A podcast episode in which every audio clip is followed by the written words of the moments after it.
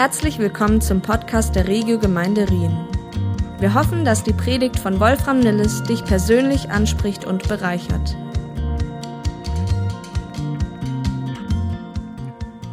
Ihr erinnert euch vielleicht, dass ich letzten Sonntag gesagt habe, dass wir diesen Jingle heute zum letzten Mal hören. Ja, es, es kommt gut, es kommt alles viel besser. Ihr wisst ja inzwischen, dass ihr keinem Prediger trauen sollt, wenn er sagt, ich komme zum Schluss.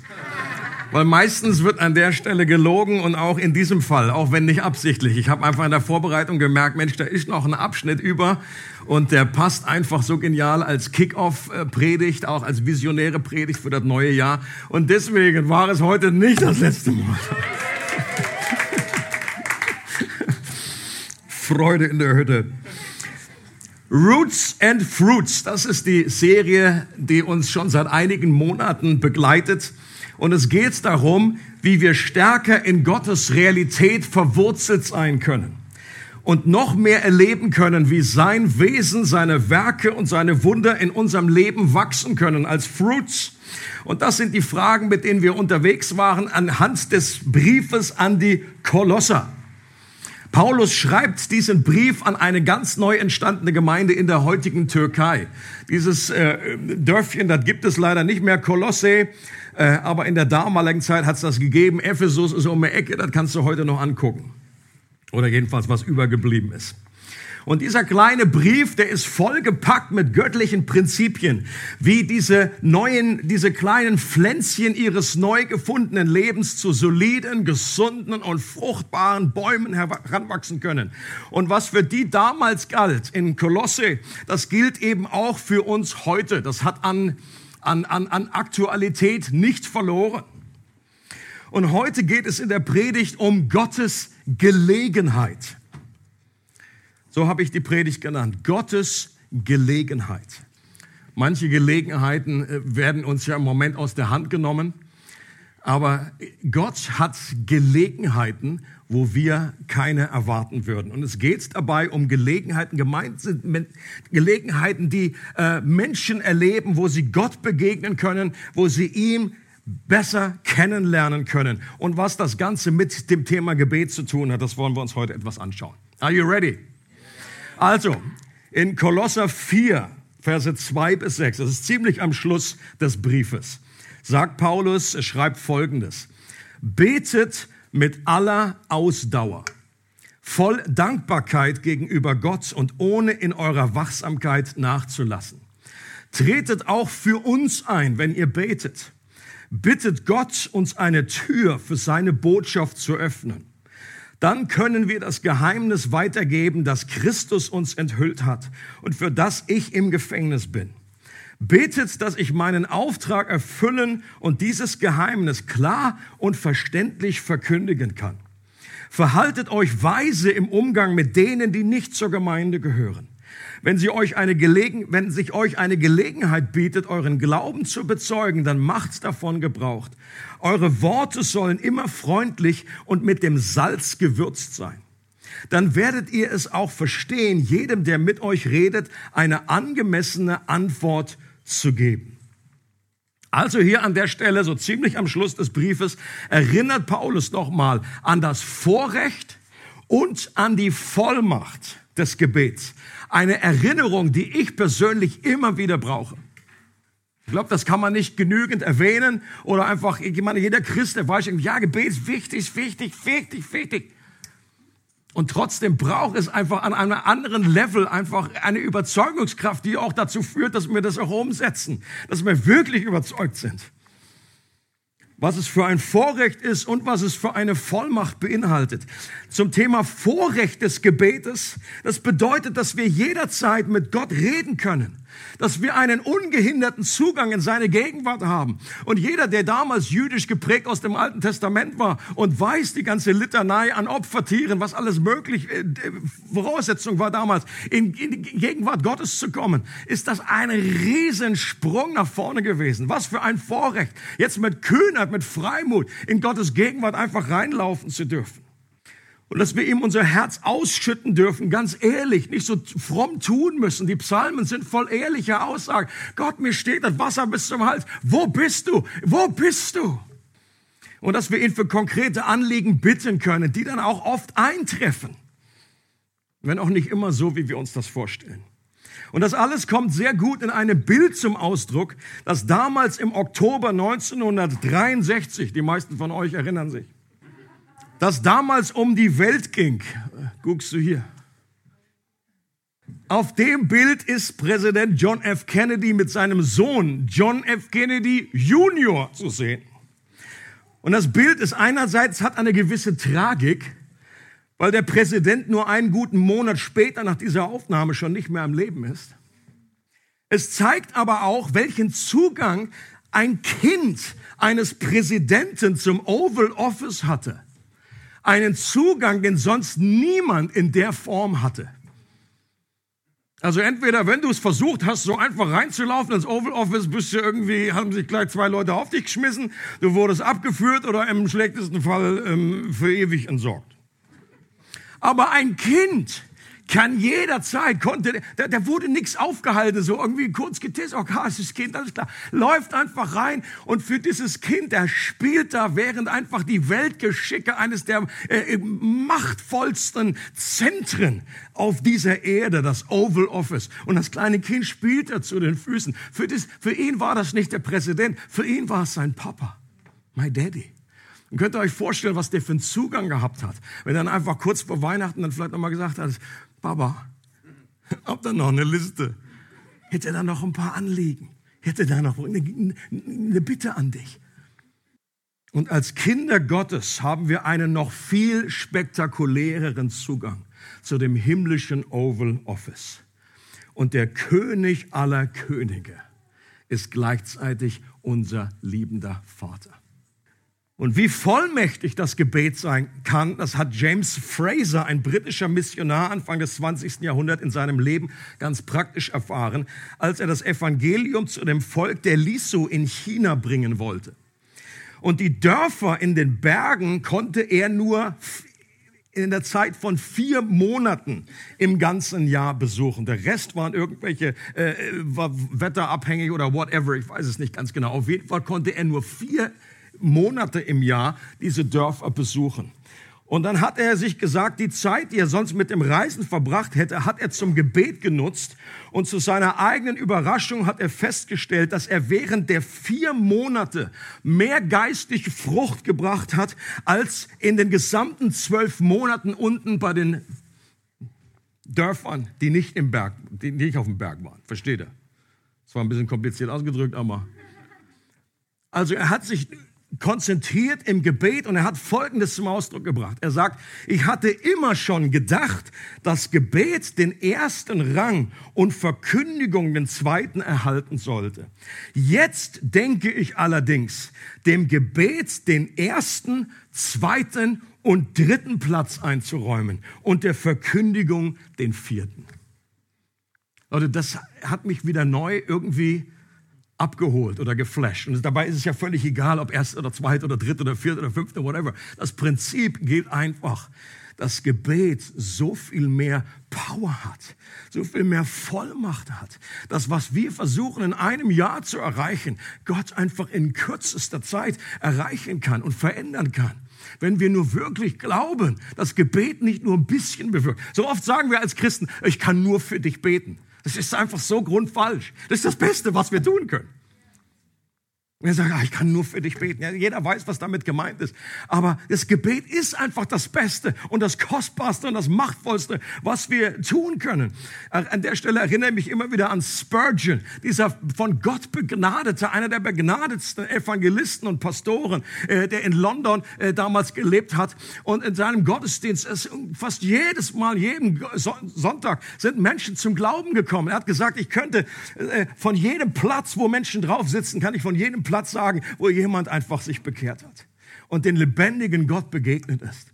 Und wenn er Leute rumgeführt hat, und ihnen einfach die, äh, die Kirche gezeigt hat, dann hat er mal gesagt, wollt ihr wissen, was das wahre Powerhouse ist, was der, die wahre Kraftquelle ist für all das.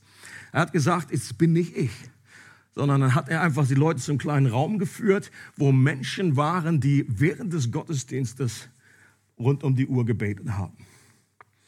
Und das ist einfach eine Erinnerung für uns. Das macht einen Hunger bei mir nach mehr. Das weckt ein Verlangen.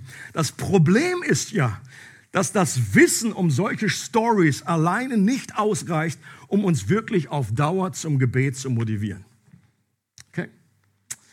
Mir geht's jedenfalls so, ich bin, ich bin wie oft kurzfristig motiviert und dann irgendwann äh, schon am Montag ist der Tank leer aber sie können uns hungrig nach dieser Realität machen und nach dieser Erfahrung. Und das Gute ist, dass gerade beim Gebet der Appetit beim Essen kommt. Wir können zehn Bücher über Gebet gelesen haben, aber richtig lernen zu beten werden wir erst dann, wenn wir anfangen zu beten. Das ist die radikalste Aussage, die es gibt. Du kannst irgendwie alles wissen. So ähnlich wie beim Fahrradfahren. Du kannst da vorher dem Kind irgendwie, was weiß ich, ein Bilderbuch zeigen und dann kannst du einen Doktortitel übers Fahrrad fahren. Es wird erst dann lernen, Fahrrad zu fahren, wenn es sich auf den Bock setzt. Dann irgendwann die Räder abschraubt und anfängt zu, zu fahren. Und wenn wir beten, dann wird Gott nicht nur die Umstände um uns herum verändern, sondern vor allem unser Herz. Er selbst wird uns mehr und mehr offenbaren, was für ein Vorrecht das Gebet ist. Das Gebet eben nichts Mechanisches ist, kein, kein Rubbeln an der Lampe wie bei Aladdin, sondern es beim Gebet vor allem darum geht, Zeit mit unserem Vater zu bringen, zu verbringen. Auch ganz ohne Agenda und ohne Gebetslisten. Und ich denke, dass Paulus deswegen die Dankbarkeit so sehr betont in diesem Text dass wir uns dieses Vorrecht unserer Identität als Kinder Gottes mehr und mehr bewusst werden und dankbar sind für das, was Gott schon alles für uns getan hat. Und natürlich geht es beim Gebet auch darum, ganz konkrete Anliegen vor Gott zu bringen. Und das werden wir erst dann mit einer Ausdauer tun, die, die Paulus ja hier empfiehlt und sagt, haltet fest am Gebet. Dauernd, ausdauernd. Und es wird erst dann klappen, wenn, wenn uns wirklich bewusst wird, wenn Gott uns bewusst macht, wie schwach wir tatsächlich sind. Und das geschieht meistens durch das Leben selbst. Das Leben hat so etwas an sich, dass es uns unsere, an unsere Grenzen bringt, an unsere Schwäche offenbart, dass es uns weich kocht. Auch schon gemerkt? Und so richtig werden wir erst dann anfangen zu beten, wenn wir wirklich davon überzeugt sind, dass wir ohne Jesus nichts tun können. Und ich kann mich an der Stelle nur wiederholen, weil ich es immer wieder mal erwähne, dass nicht unsere Schwachheit, sondern unsere vermeintliche Stärke das größte Hindernis beim Beten ist. In dem Moment, wo ich einfach denke, ja, das kann ich doch jetzt selber wuppen, da habe ich jetzt genügend eigene Ressourcen, eigene Gaben, da werde ich nicht in dem automatischen Reflex mich an Gott wenden und ihn darum bitten, dass er hilft. Und beim Thema Gebet erleben wir besonders, dass Gottes Kraft in unserer eigenen Schwachheit zur Vollendung kommt. Wenn wir eine Ahnung erhalten von der Vollmacht und Kraft des Gebets, dann werden wir Gebet nicht wie ein Klingelstreich praktizieren. Ich liebe dieses Bild auch, ja, dass wir einfach oft einfach nur so klingeln und wir laufen einfach wieder weg und wundern uns, warum macht da keiner auf? Sondern wir werden bei Gott Sturm klingen, bis wir eine Antwort erhalten und dranbleiben. Und wenn Jesus, der immer wieder über Gebet äh, geredet hat, eine Betonung äh, platziert hat, dann war es genau die, dass wir dranbleiben, dass wir beten und suchen, bis wir finden, dass wir bitten, bis uns gegeben wird, dass wir anklopfen und uns aufgetan wird dass wir eine Terrier, Terrierhaltung entwickeln und uns festbeißen. Das ist vor Gott wohlgefällig. Nicht, weil Gott es liebt, uns irgendwie hinzuhalten und irgendwie nur die Möhre, sondern weil es etwas damit zu tun hat, mit Beziehung. Ich glaube, das ist der springende Punkt. Ich persönlich glaube, dass anhaltendes, glaubensvolles Gebet eines der wichtigsten Lektionen ist, die wir gerade in der westlichen Christenheit neu lernen müssen. So eine Art des Betens kostet etwas. Paulus gebraucht in dem Zusammenhang, wenn er von sich selbst und von Epaphras, das ist derjenige, der die Gemeinde gegründet hat in Kolosse, der mit ihm zusammen äh, eingesperrt war, war sehr wahrscheinlich in Rom.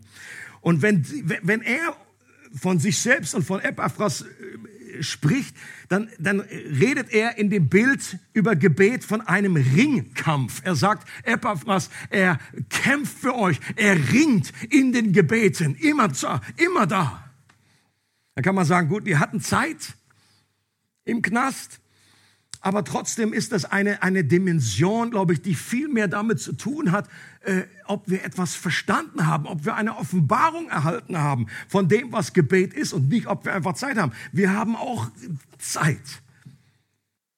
Und auch wenn Paulus sagt, wenn es gemäß Gottes Wirksamkeit geschieht, die in uns wirkt in Kraft, ist anhaltendes Gebet doch etwas vom herausforderndsten und intensivsten, das wir tun können. Ich glaube, es ist eine der, das ist die gehobene Liga.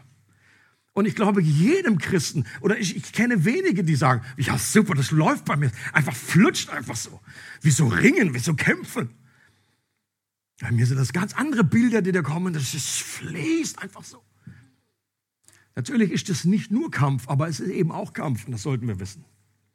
Und nochmal, wir brauchen dafür die Hilfe und die Offenbarung des Heiligen Geistes, der uns aufzeigt, um was es beim Gebet wirklich geht, was dabei auf dem Spiel steht. Dass Gott uns die Augen dafür öffnet und wir Vorrecht und Vollmacht des Gebets wirklich erkennen. Und am Anfang des Briefs hat Paulus ja geschrieben, dass er nicht aufhört, für sie zu beten. Ihr erinnert euch. Letztendlich für vermehrte Roots und Fruits.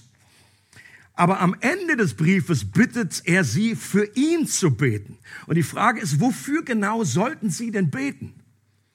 Und Paulus drückt das so aus, für eine geöffnete Tür und ich glaube, was das bedeutet, ist eine außergewöhnliche Gelegenheit, die geniale Botschaft des Evangeliums weiterzugeben. Wir erinnern uns daran, dass Paulus zu der Zeit im Gefängnis war. Wenn ich an seiner Stelle gewesen wäre, hätte ich auch um eine offene Tür gebetet, aber eine andere. Ich hätte darum gebetet, dass die Tür des Gefängnisses aufgeht und dass ich endlich rauskomme. Äh, an der Stelle wird vielleicht der Unterschied zwischen Paulus und mir besonders deutlich. Paulus hatte auch nicht sicherlich, mit Sicherheit nichts dagegen, auf freien Fuß zu kommen. Aber seine eigenen Lebensumstände waren für ihn nicht mehr ausschlaggebend.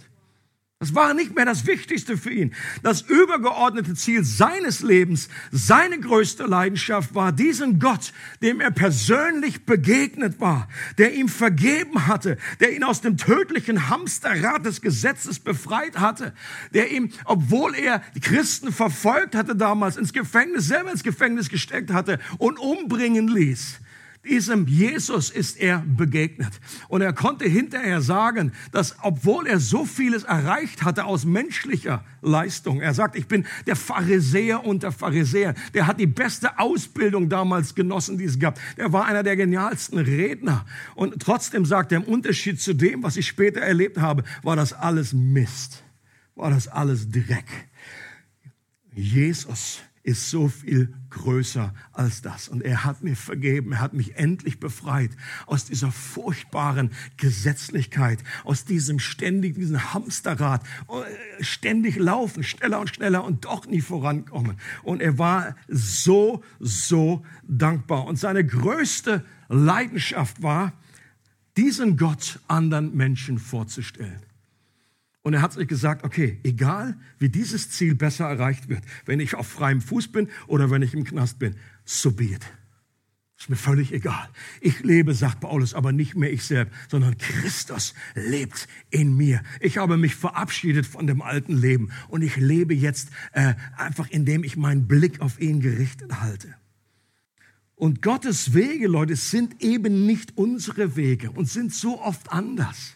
Wenn die Situation so aussieht, als wäre es irgendwie für, die Förderung des Evangeliums nicht so wahnsinnig hilfreich, wenn da ein großer Missionar, ein Apostel da einfach im Gefängnis steckt, äh, erinnert euch daran äh, an, an, John Bunyan, der berühmte äh, Christ, äh, wer schon mal in Bedford war, ähm, hat, kannst du dir angucken, dort, dort hat er gelebt und dort ist er im Gefängnis gewesen. 13 Jahre seines Lebens war er im Gefängnis und das, das Verrückte ist, dass er hätte jederzeit rausgehen können, wenn er gesagt hatte, ich höre auf, über diesen Jesus zu reden. Was die Sache noch mal speziell brisant macht. Wenn man keine Chance hat, keine Wahl hat, dann ist es etwas anderes. Aber er hätte jederzeit rausgehen können. Aber er hat sich geweigert, gesagt, diesen Jesus werde ich nicht verleugnen. Aber was ist geschehen? In diesem Gefängnis hat John Bunyan ein Buch geschrieben, das um die ganze Welt ging. Ist auch heute noch eins der, der Bücher, die neben der Bibel am meisten übersetzt, am meisten gedruckt wurden, die Pilgerreise und die Millionen von Menschen gelesen haben, die eine unwahrscheinliche Frucht hervorgebracht hat. Und das hätte er wahrscheinlich nie geschrieben, wenn er nicht im Gefängnis gewesen wäre. Und Paulus weiß auch, dass diese göttlichen Gelegenheiten, diese geöffneten Türen zu den Herzen von Menschen, diese Divine Appointments durch Gebet geöffnet werden und nicht durch menschliche Cleverness. Er bittet sie außerdem dafür zu beten, dass nicht nur die Türen aufgehen, sondern er auch das göttliche Geheimnis, diese frohmachende Botschaft in der nötigen geistlichen Kraft und Klarheit weitergeben kann. Nun, Paulus war sehr wahrscheinlich derjenige, der das Evangelium verstanden hat wie kein anderer in der Geschichte der Christenheit. Und doch war er sich darüber im Klaren, dass er nicht seinen eigenen Überzeugungen, dass es nicht seine eigenen überzeugenden Worte sind, sondern nicht seine rhetorische Überzeugungskraft, seine brillanten Gedanken, die das Wunder eines veränderten Herzens bewirken weil uns Menschen in unserem gottlosen Zustand eben nicht nur ein paar Informationen fehlen. So denken auch noch manche Christen. Also wenn ich das einfach nur so richtig erkläre und jetzt zu Weihnachten einfach, weißt du was, dieser Jesus ist, das ist Gott. Der ist Mensch geworden und er ist am Kreuz gestorben. Dass, dass wir denken einfach nur, wenn ich das richtig gut erkläre, dann sagen die Leute, aha, das habe ich noch gar nicht gehört. Gut, manche haben das wirklich noch nie gehört, aber es ist eben nicht die reine Information, die uns fehlt, sondern die Bibel redet viel eher davon, dass wir geistlich tot sind, dass unser Herz versteinert ist, dass da manche Worte abprallen davon wie Wasser von der Teflonpfanne. Unser Herz ist versteinert. Heute würden wir sagen, unser WLAN-Router ist kaputt. Und wenn ich das so sage, dann löst das ja viel mehr Dramatik aus bei vielen Leuten. Du, Herz versteinertes Herz, da sagen wir, pff, ist mir doch egal. WLAN-Router kaputt. Schnappatmung. Schon mal Notfall, Notfallnummer raussuchen. Und was wir brauchen als Menschen, ist ein neues Herz, das wieder für Gott empfänglich ist, dass wir überhaupt wieder Empfang haben, Verbindung mit Gott. Und dieses Wunder vollbringt Gott durch die Botschaft des Evangeliums, aber zu den menschlichen Worten muss letztendlich das Reden Gottes hinzukommen. Es ist sein Geist, der neues Leben in uns haucht und uns dadurch neues Leben schenkt. Und die Frage ist, was meint Paulus mit dem Geheimnis Gottes, das er weitergeben möchte? Und an anderer Stelle im Kolosserbrief sagt er das so. Christus in euch die Hoffnung der Herrlichkeit. Ich liebe diesen Ausdruck. Christus in euch. Das ist ein absolutes äh, Skandal damals gewesen, dass dieser Gott jetzt in menschlichen Personen lebt, dass Gott sich mit Menschen verbindet, als dass, dass Gott Mensch geworden ist. Das ist ja schon unglaubliches äh, Wunder. Aber das passiert eben nochmal und nochmal und nochmal. Es passiert millionenfach. Jedes Mal, wenn jemand zum Glauben kommt, dass Gott Wohnung nimmt. Ihr seid der Tempel des Heiligen Geistes, sagt Paulus. Oder wie Jesus das selbst umschreibt, dieses Geheimnis genau dasselbe, aber mit anderen Worten, die noch viel besser in unsere Adventszeit jetzt passen. Jesus sagt in Johannes 8, Vers 12, ich bin das Licht der Welt. Wer mir nachfolgt, der wird nicht mehr in der Finsternis umherirren, sondern wird das Licht des Lebens haben. Wenn ich richtig informiert bin, dann ist der, das, der Termin für, für Weihnachten damals deswegen am 25. gelegt worden, weil das vom Datum her gerade so die Grenze ist, weil das die längste Nacht ist. Okay?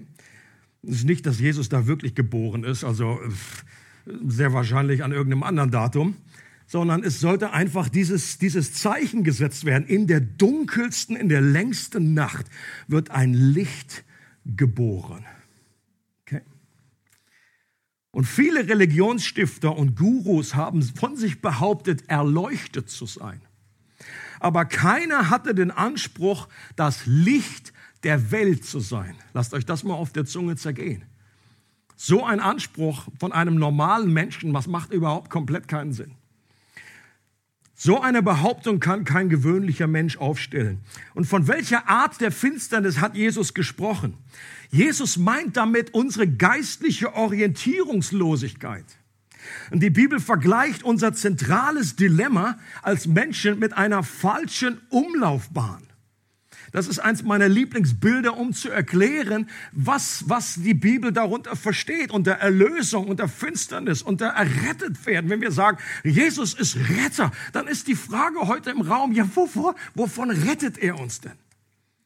Wir wurden eigentlich dazu erschaffen, um Gott, um, um Gott zu kreisen, so wie die Planeten um die Sonne sich drehen und um von Gottes Licht durchflutet zu werden. Aber weil wir diese Umlaufbahn verlassen haben, kreisen wir in unserer Selbstbezogenheit und unserer Ich-Sucht um uns selbst. Und das nennt die Bibel Sünde.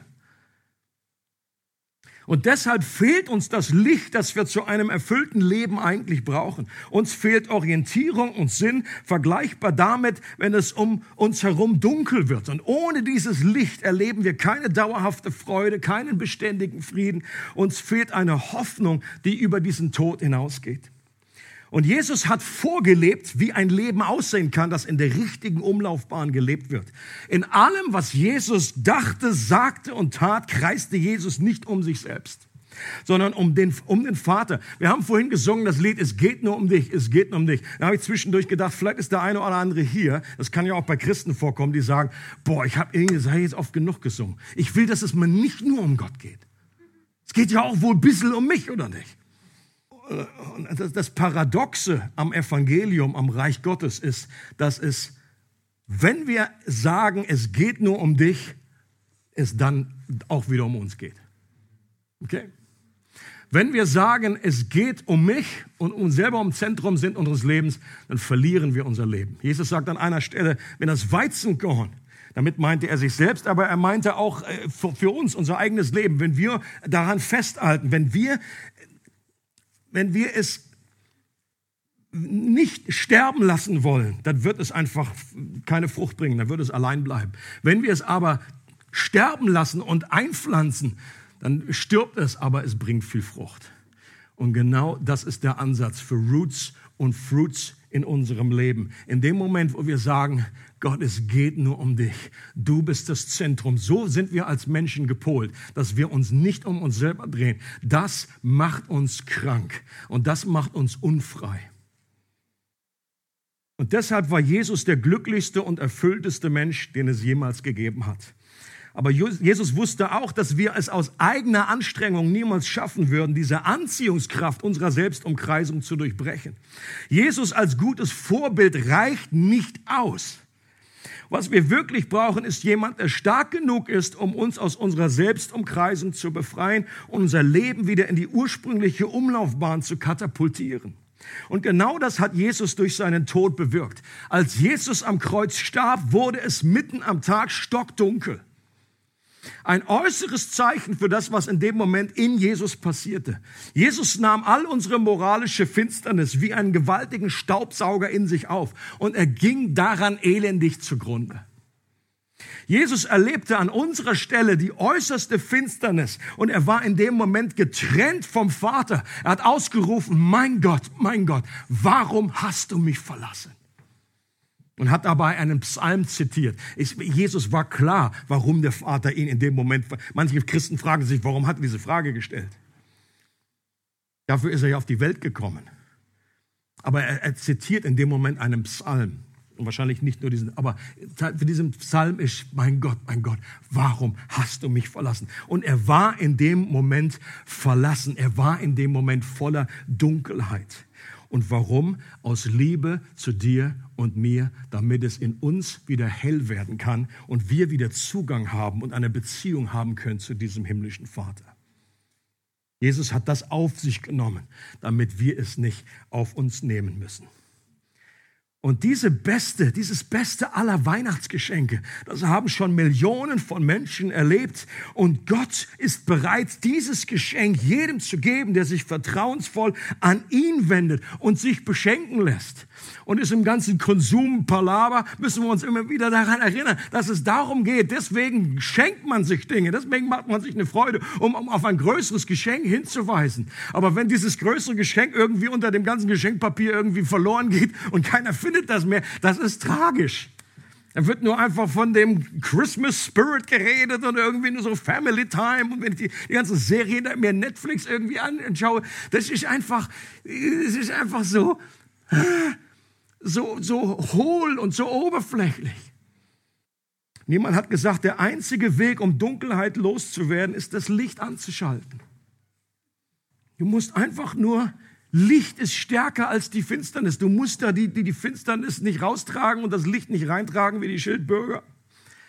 Und Paulus ging davon aus, dass auch die Christen in Kolosse genauso wie die Christen in Rien oder in Lörrach für sich selber auch beten. Paulus hat gesagt, bitte betet für mich, bitte betet für mich und Epaphras dass sich da eine Tür auftut. Und interessant ist, dass, also, wenn wir davon ausgehen, dass er in Rom in Gefangenschaft war, das ist nicht 100% sicher, aber sehr, sehr wahrscheinlich, dann wird im Philippa, am Schluss des Philipperbriefs wird erzählt, dass einige von dem Haus des Kaisers Christ geworden sind. Warum? Weil Paulus dort im Gefängnis war und diesen Einfluss hatte. Das war eine Tür, die sich aufgetan hat. Das hatte Jesus damals schon bei seiner Bekehrung, als er ihm offenbart ist. Ein helles Licht vom Himmel. Er fällt da einfach vor seinem Pferd runter und sagt, Herr, wer bist du? Wer bist du?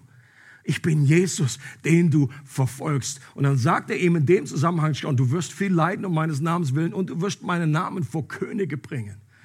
Und genau das hat er vollführt. Er kam zu den Cäsaren und Menschen im Umfeld des damaligen Cäsars sind zum Glauben gekommen, weil Paulus dort im Knast war.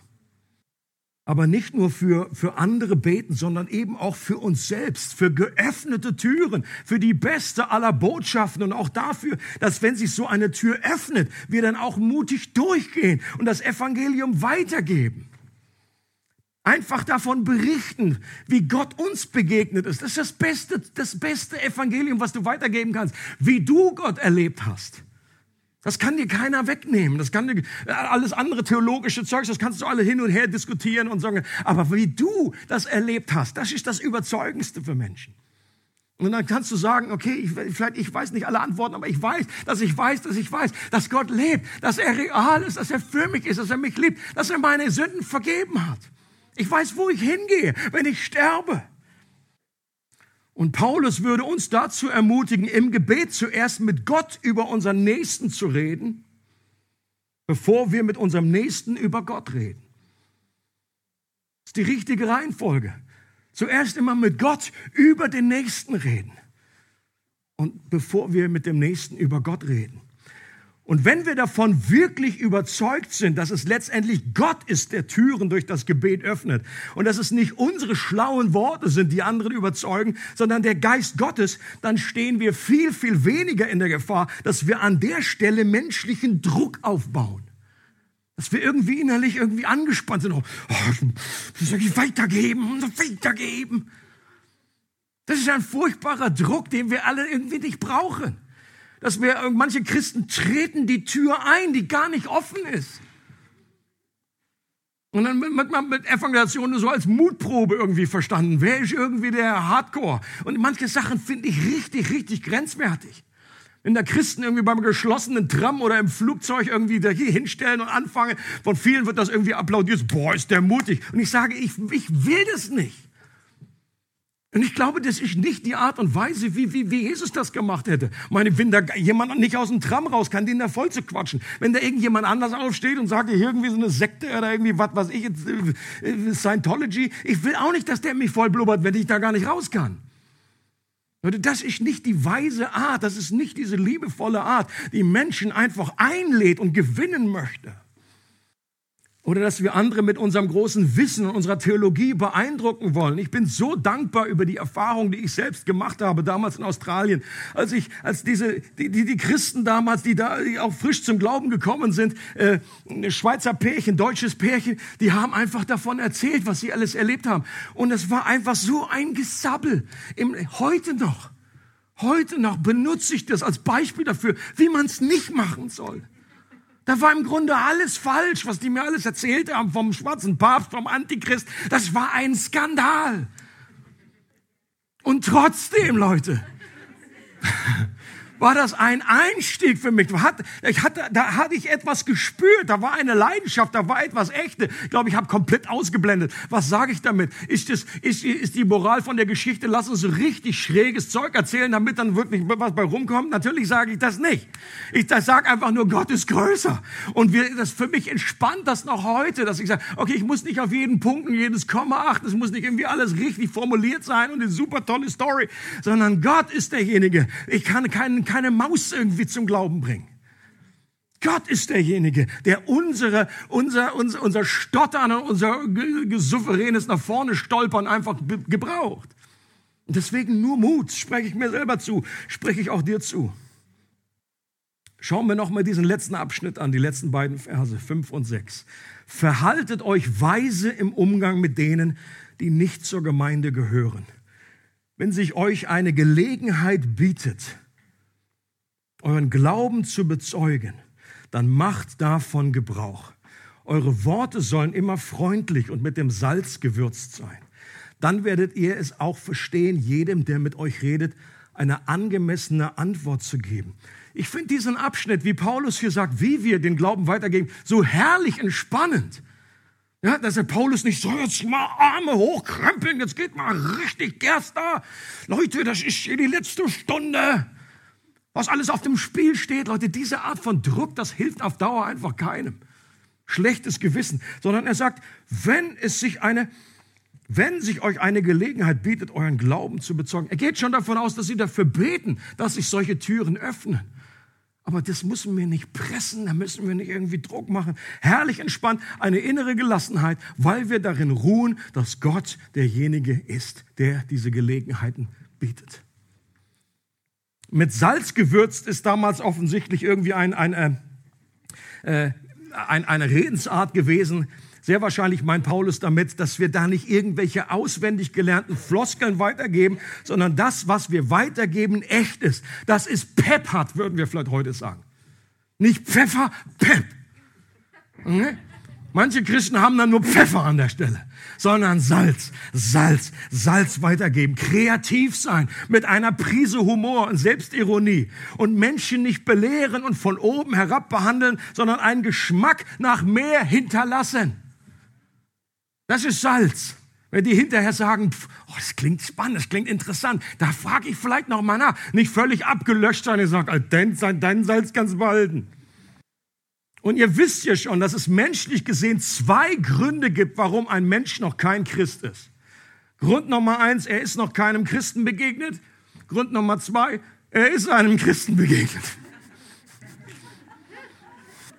In einer nicht so wahnsinnig prickelnden und so tollen Art.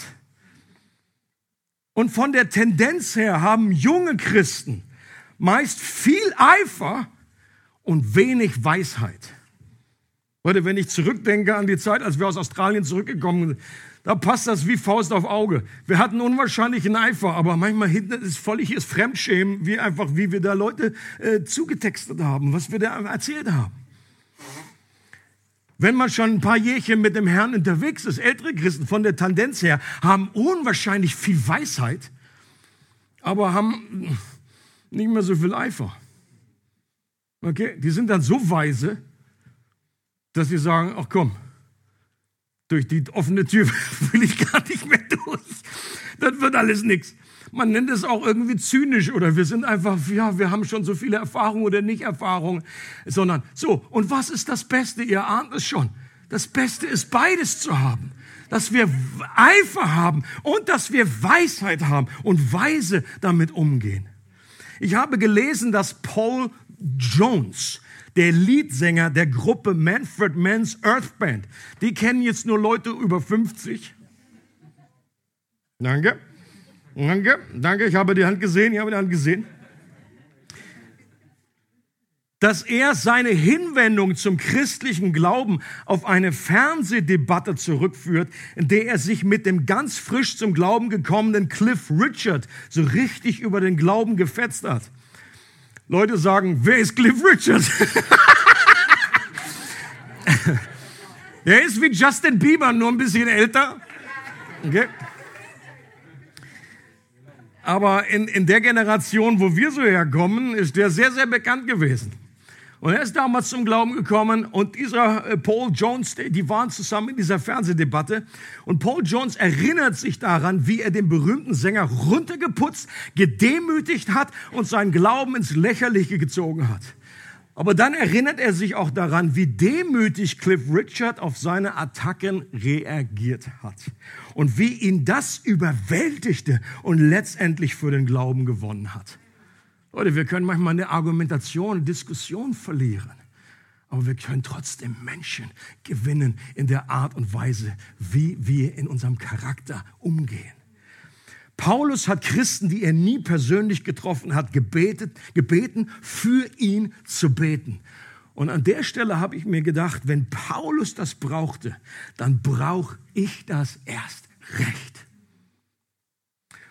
Und an dieser Stelle deswegen eine ganz praktische Anwendung. Bitte betet für mich und meinen Dienst der Verkündigung. Ihr könnt mir kein besseres Weihnachtsgeschenk machen dass sich da ganz neue Türen öffnen, durch die Menschen erreicht werden, dass das Evangelium in Erweisung des Geistes und der Kraft geschieht und Gott den menschlichen Worten seine Kraft und sein Leben einhaucht und dadurch Wunder geschehen und Licht in den Herzen von Menschen angezündet wird, Menschen zum Glauben kommen und ihn besser kennenlernen. Oder ich meine das ganz ernst. Bitte meldet euch bei mir. Ihr könnt natürlich auch so beten, ohne euch zu melden. Aber mir würde es zum Beispiel helfen, wenn ich einfach für das neue Jahr eine neue äh, äh, Kampfgemeinschaft, eine neue Armee um mich sammeln kann von Namen, von denen ich weiß, die beten regelmäßig genau für das, was Paulus auch gesagt hat, dass sie beten sollen. Dass sich eine Tür öffnet für dieses Geheimnis und dass es deutlich und klar mit einer Autorität äh, äh kommt. Und ich wünsche mir das. Und ihr dürft euch gerne melden entweder direkt im Anschluss hinterher. Ihr dürft mir eine E-Mail schicken, dürft mir WhatsApp auf allen Kanälen, ihr könnt mir alles schicken. Wir sind jetzt eh wieder zu Hause über Weihnachten.